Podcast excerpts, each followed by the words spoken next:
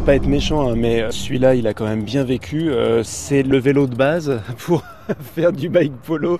On est entre euh, le VTT du dimanche et Mad Max. C'est ouais, c'est un peu ça, ouais, c'est un peu le vélo de Mad Max, ouais. En bike polo, en fait, on prend vraiment des chocs, on casse vraiment facilement le vélo. Là, on est du coup sur un vélo qui est en acier parce que c'est ce qu'il y a de plus solide, c'est aussi ce qui peut se ressouder le plus facilement. la géométrie a été retravaillée par un artisan cadreur en fait pour euh, rendre le vélo beaucoup plus compact et donc euh, maniable. Et donc voilà, c'est une belle petite monture et la preuve là, il est passé entre peut-être je sais pas 5 joueurs quoi.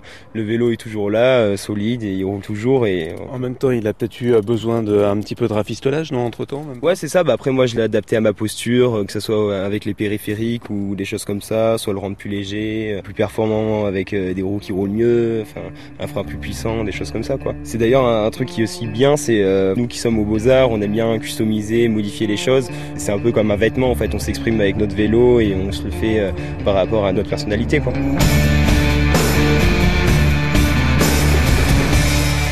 Alors Antoine, on va te planter le décor. Le bike polo, c'est quoi? Euh, Donc c'est un sport qui joue euh, par équipe, deux équipes qui s'affrontent, trois joueurs dans chaque équipe, comme le polo à cheval. Donc ça se joue avec une balle et un maillet. Et la grosse différence euh, par rapport à un terrain, évidemment la taille. Donc c'est un terrain qui est plus proche de celui d'un terrain de hand, donc 40 par 20 mètres, et sachant que les bordures du terrain sont euh, comme des murs, un peu comme au hockey. Donc euh, c'est un sport qui joue euh, avec du contact, donc vélo contre vélo, bras contre bras, maillet contre maillet, et on joue donc évidemment avec ces bordures pour faire passer la balle à travers le terrain. Avant d'arriver au Beaux-Arts de Saint-Etienne, j'étais étudiant en prépa à Paris, et j'avais horreur du métro parce que j'emmerdais tout le monde avec mon carton à dessin et je me sentais pas vraiment à ma place et je préfère avoir chaud, mais plutôt sur un vélo en allant à l'école. Et euh, comme ça, bah, en faisant du vélo, j'y ai pris goût. Et puis euh, un jour, j'ai vu des gens jouer au, polo. Euh, puis petit à petit, bah, je me suis dit pourquoi pas essayer de lancer quelque chose à Saint-Etienne. Le bike polo est quand même un sport qui met les vélos à rude épreuve. Et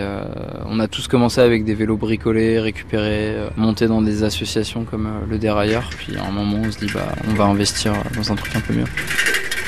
Il est...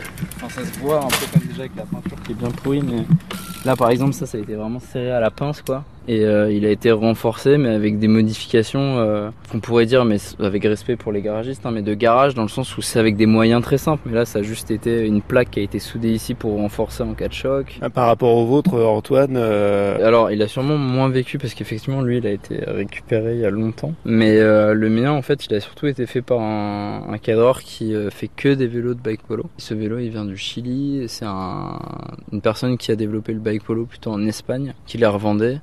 Et c'est ça qui est assez intéressant, c'est qu'en fait, il y a parmi les joueurs des acteurs d'une économie, en fait. C'est-à-dire que, bah, par exemple, ce que j'ai là, ici, on appelle ça une cover, donc c'est une sorte de plaque de plastique qui protège les rayons et qui empêche la balle de passer à travers, qui permettent aussi de bah, d'éviter de taper dans les rayons. Alors que vous, vous avez plutôt le type flipper en fait pour euh, éviter de faire rentrer la balle dans les rayons. ouais, c'est ça. Ouais. Du coup, ça m'a valu en fait pas mal de casse en fait de pas avoir de cover euh, parce qu'au final, euh, j'ai des rayons qui cassent et là il y en a en ah. moins. Voilà. Après, vu que c'est des roues qui ont 32 rayons et plus solides et donc c'est pas très grave d'avoir un, ou deux rayons en moins puis ça se remplace. De toute façon, c'est que du consommable.